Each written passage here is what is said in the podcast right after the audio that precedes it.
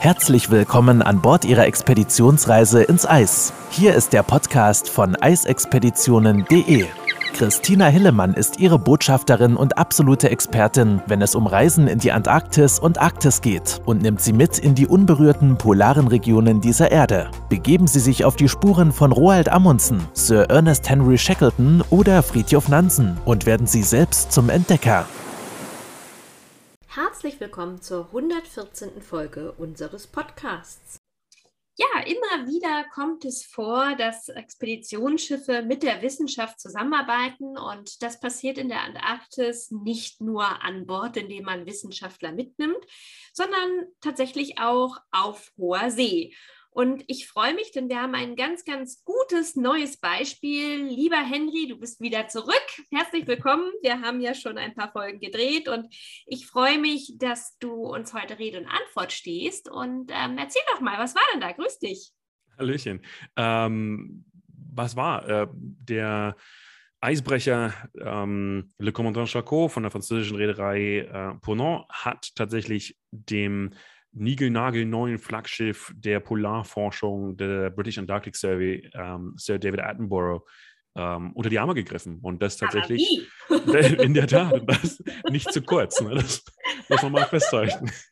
Ja, sag mal, wo ist denn das passiert?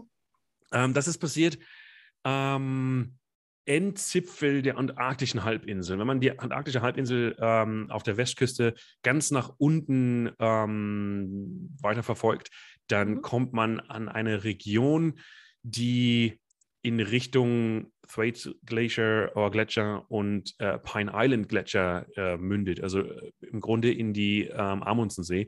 Und mhm. dort haben wir ähm, das Einsatzgebiet gehabt, ja. Ja, nun ähm, ist ja die gute Frage, erzähl doch erstmal, was ist denn überhaupt genau passiert? Also. die ähm, RSS RRS äh, Sir David Attenborough, mhm. ähm, die ist im Grunde in ihrer Jungfernsaison, Jung, Jung, Jungfrau, ja. Jungf Jungfernsaison? Ja, ja, Maiden, Maiden Cruise. Ja. Exactly. Ähm, also die ist im Grunde brandneu, kam gerade aus der Werft und hat jetzt die Antarktis-Saison genutzt für ähm, Ice Trials. Also im Grunde herauszufinden, wie sich das, das Schiff im Eis verhält hat ähm, die Forschungsstation äh, Station, äh, Rothera angelaufen, hat äh, in der Margaret Bay ein bisschen hin und her gefahren ähm, oder ist hin und her gefahren und ist dann Richtung äh, Süden aufgebrochen, um die internationale Thwaites Gletscher ähm, Koalition ähm, mit Nachschubmitteln zu versorgen. Im Grunde Lebensmittel, Ausrüstung, Sprit und so weiter. Und dabei ist sie auf Eiskonditionen getroffen, die sie nicht gewachsen war. Mhm. Und ähm, Le Commandant Jacot war tatsächlich in der Nähe und weil der, äh, der Eisbrecher der Franzosen tatsächlich eine deutlich stärkere Eisklasse hat als das Forschungsschiff der Briten. Richtig, ähm, haben die Franzosen relativ äh, kurz und schmerzlos entschieden, ähm, unter Beweis zu stellen, was sie können und ähm, sind, sind da mal zur Hilfe geeilt. Lass uns das mal machen. Na, es ist ja tatsächlich etwas, was, äh, was nicht selten vorkommt, aber da gehen wir im Detail nachher nochmal ein. Kann denn so ein, also ja, die haben dann ja im Prinzip den Weg frei gemacht, sozusagen. Ähm, da gab es mal eine Versicherung, wir machen den Weg frei, fällt mir gerade ein. das, das los. für die Commander Chaco. Herrlich. Ähm, aber jetzt unter uns, also ähm, für, für die Gäste fällt auch mal ganz interessant, was passiert denn? Also ich meine, jetzt ist Le Commandant Chaco dann ja auch vom Kurs abgewichen, ne? Das war ja nicht so geplant. Naja, also zum einen, zum, zum einen muss man ja sagen, Expeditionskreuzfahrten haben ja immer diesen, ähm, die, diese Möglichkeit, dass man deutlich vom Programm abweicht aufgrund von Wetterlagen oder was auch immer gerade los ist. Ähm, der Eisbrecher ist dann natürlich nochmal ganz anders, eine ganz andere Liga, weil wir dort eine ganz andere Programmatik haben. Also da, da geht es gar nicht so sehr darum, Landestellen anzufahren, sondern äh, Gegenden anzusteuern, in die kein anderes Schiff reinkommen kann. Also Commandant Charcot ist tatsächlich in der Hinsicht einzigartig in der Industrie. Und da kommt natürlich dann auch noch der Faktor hinzu, dass ähm, Ponant versucht, ganz, ganz stark die Wissenschaft als einen, wichtigen Bestandteil des Produkts Le Commandant Charcot ähm, herauszuarbeiten. Da sind immer Wissenschaftler an Bord, die sind für über zwei Jahre im Voraus schon gebucht ähm, mit ihren Projekten. Und da kommt natürlich so ein Hilferuf ähm, von der British Antarctic Survey ähm, wie gerufen. Das ist wirklich was, äh, da, da, da, blüht das Herz auf, nicht nur des Kapitäns, sondern tatsächlich auch dann des Expeditionsteams. Absolut. Also ich meine, das ähm, Schiff an sich ist ja eine Sensation und ich glaube, wir dürfen auch schon offiziell bekannt geben, wer der neue Expeditionsleiter auf diesem Schiff wird, oder? Kennst du den? Ich, ich glaube, ich kenne den. Ähm, ab und zu rasiere ich ihn frühmorgens. also liebe Hörer, ja, also für alle, die es vielleicht noch nicht mitbekommen haben, es ist auch wirklich erst ganz, ganz frisch, glaube ich. Ähm, dürfen wir jetzt so sagen offiziell oder bin ich dir jetzt Nein, ich glaube nicht. Also nein, es steht auch schon offiziell in den Unterlagen, jetzt in den ersten. Henry, herzlichen Glückwunsch. Du gehst ja auch als neuer Expeditionsleiter an Bord ähm, zurück zu Ponant. Ja, bin ähm, sehr, sehr, sehr froh und es ist eine großartige Chance und tatsächlich, ähm, ich würde behaupten, das einzige Schiff dieser Art in der Industrie, für das es eben halt kein, kein ähm, Ersatzprodukt gibt. Also alle anderen Nein. Schiffe ähm, kann man fast miteinander ähm, austauschen für die Region, die sie befahren. Und mit der Le Commandant Charcot kann man tatsächlich in Gegenden vorstoßen zu Jahreszeiten, die man einfach nicht auf dem Schirm hat. Also ich hätte mir nie zu träumen gewagt, eine Arktis-Saison äh, Ende April zu starten. Und das in Nordostgrönland. Und das in Nordostgrönland.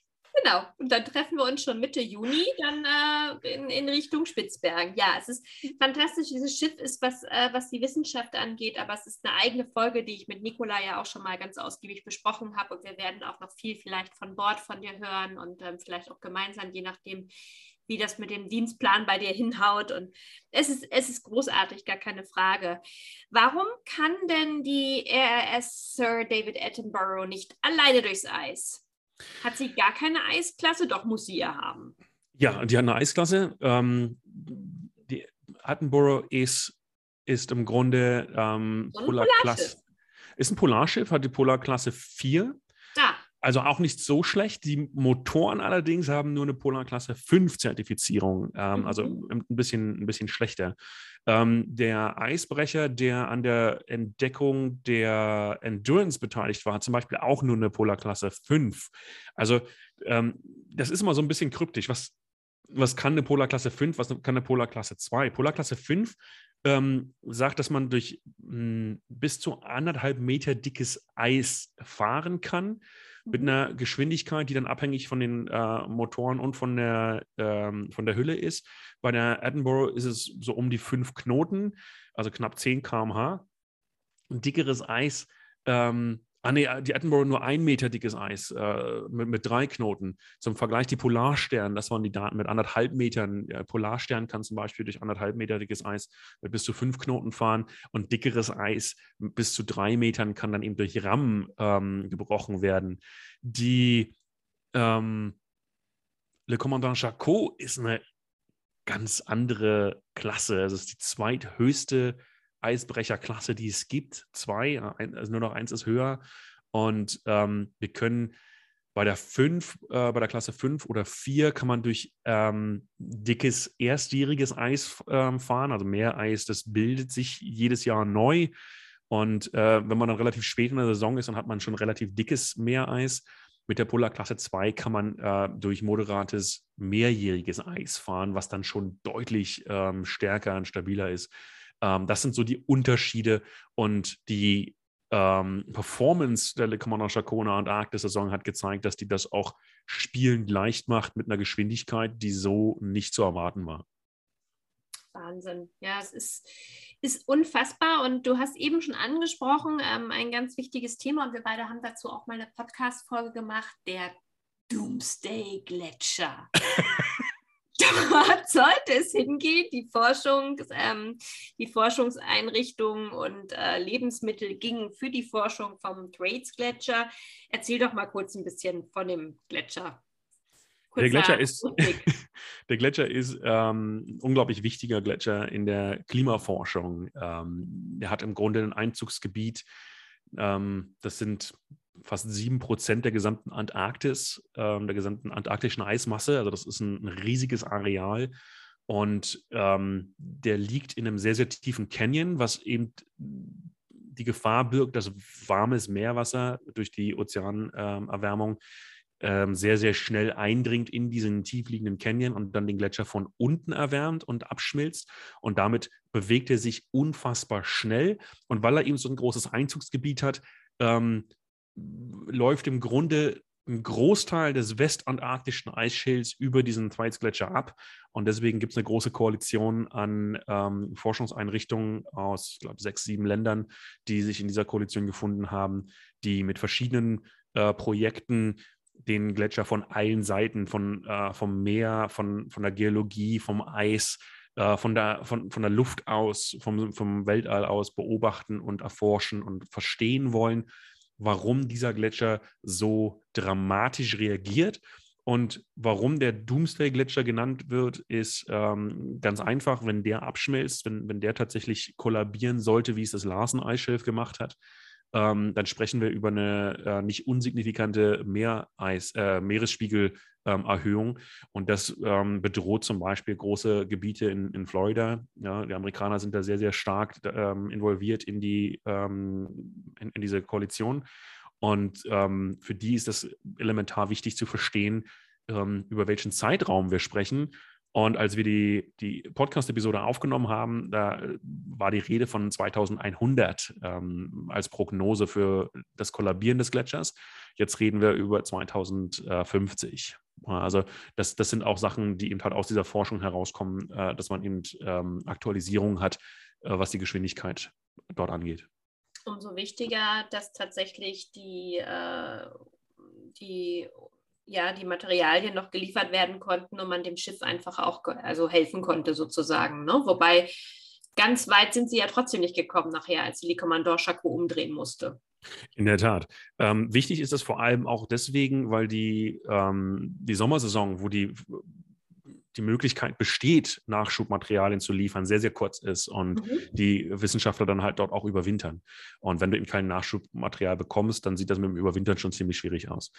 Ähm, die Le Commandant Charcot hat dann tatsächlich, als, die, als der Hilferuf kam, ähm, den Rückwärtsgang eingesetzt und das ist vielleicht auch ganz interessant im, im, äh, zum Thema Schiffsbau.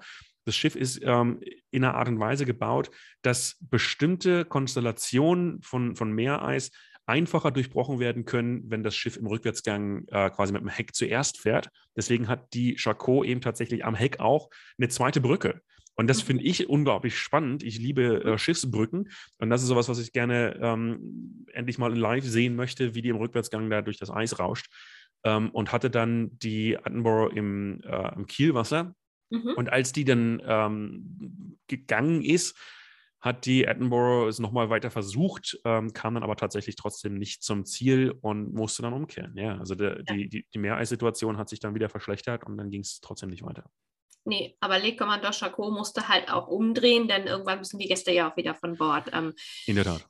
Ne, das ist natürlich so ein Thema. Aber wo wir gerade bei den Gästen sind, also ähm, zum einen, es gab ja noch weitere Beispiele auch. Es war ja nicht nur die Le Commandant Charcot, die dieses Jahr geholfen hat. Es gab auch andere Schiffe, die im Wissenschaftsbereich geholfen haben. Ich denke da an die Minerva beispielsweise.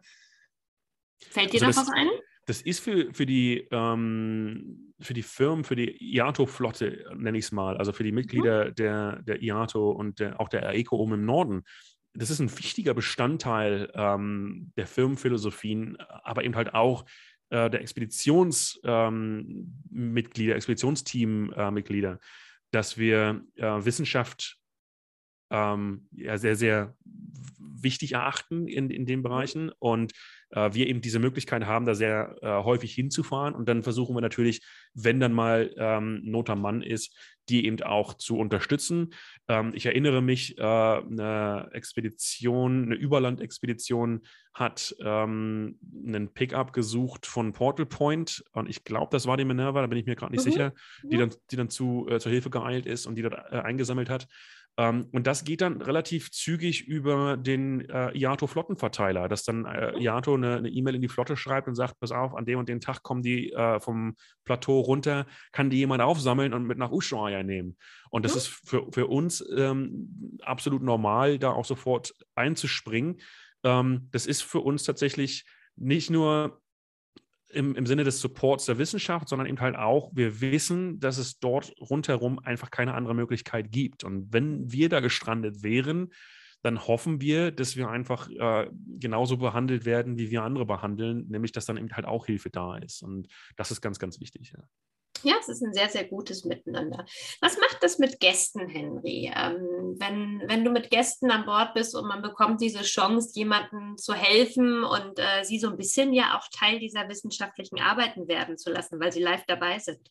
Das ist, glaube ich, der, der viel wichtigere Punkt als das Helfen. Das Helfen an sich ist eine gute Sache. Das hilft ähm, der, oder das da, da gibt es niemanden, der meckert, weil eine Landung ausfällt, weil man jetzt einer, einer anderen ähm, Expedition geholfen hat oder einer anderen Firma oder einem anderen Schiff. Ähm, wenn man jetzt aber Wissenschaftlern ähm, hilft oder die sogar an Bord bekommt, dann eröffnen sich plötzlich ganz andere Möglichkeiten, weil dann eben diese touristische Reise zu einer wissenschaftlichen Reise wird und man eben tatsächlich über diese Citizen Science, die an Bord stattfindet, mit Identifizierung von Wahlen oder die Hilfe der ähm, Zählung von Pinguinen ähm, oder Messung von Plankton im Wasser oder was auch immer es da für Wissenschaftsprojekte gibt, darüber hinaus eben tatsächlich eine sehr ernsthafte Auseinandersetzung mit dem Wissenschaftsthema der Wissenschaftler selbst ähm, gibt. Und dann haben wir eben diese Brücke zwischen Tourismus und ähm, Citizen Science und der tatsächlichen äh, akademischen Wissenschaftswelt. Und wenn die Wissenschaftler dann da sind und erklären können, was sie da machen, weshalb sie gerade da waren, weshalb es so wichtig ist, diese Daten zu sammeln, die die äh, Gäste im besten Fall gesammelt haben durch Zufall. Das ist eben tatsächlich was, was den Gästen ähm, das ganze Ding aufblühen lässt und was für viele ähm, diese Reise eben tatsächlich nicht nur eine touristische Reise sein lässt, sondern dem Ganzen einen höheren Sinn gibt. Ja, und das ist natürlich eine wichtige Komponente. Absolut. Vielen, vielen lieben Dank für die tollen Einblicke und deine Zeit, Henry. Das war wieder extrem spannend und ähm, ja, ich bin mir sicher, wir haben noch mehr. Es gibt noch so viel zu berichten. Wir haben noch ein paar mehr Themen, die die nächsten Wochen kommen. also ob Sie wollen oder nicht, es gibt jetzt erstmal wieder Henry satt.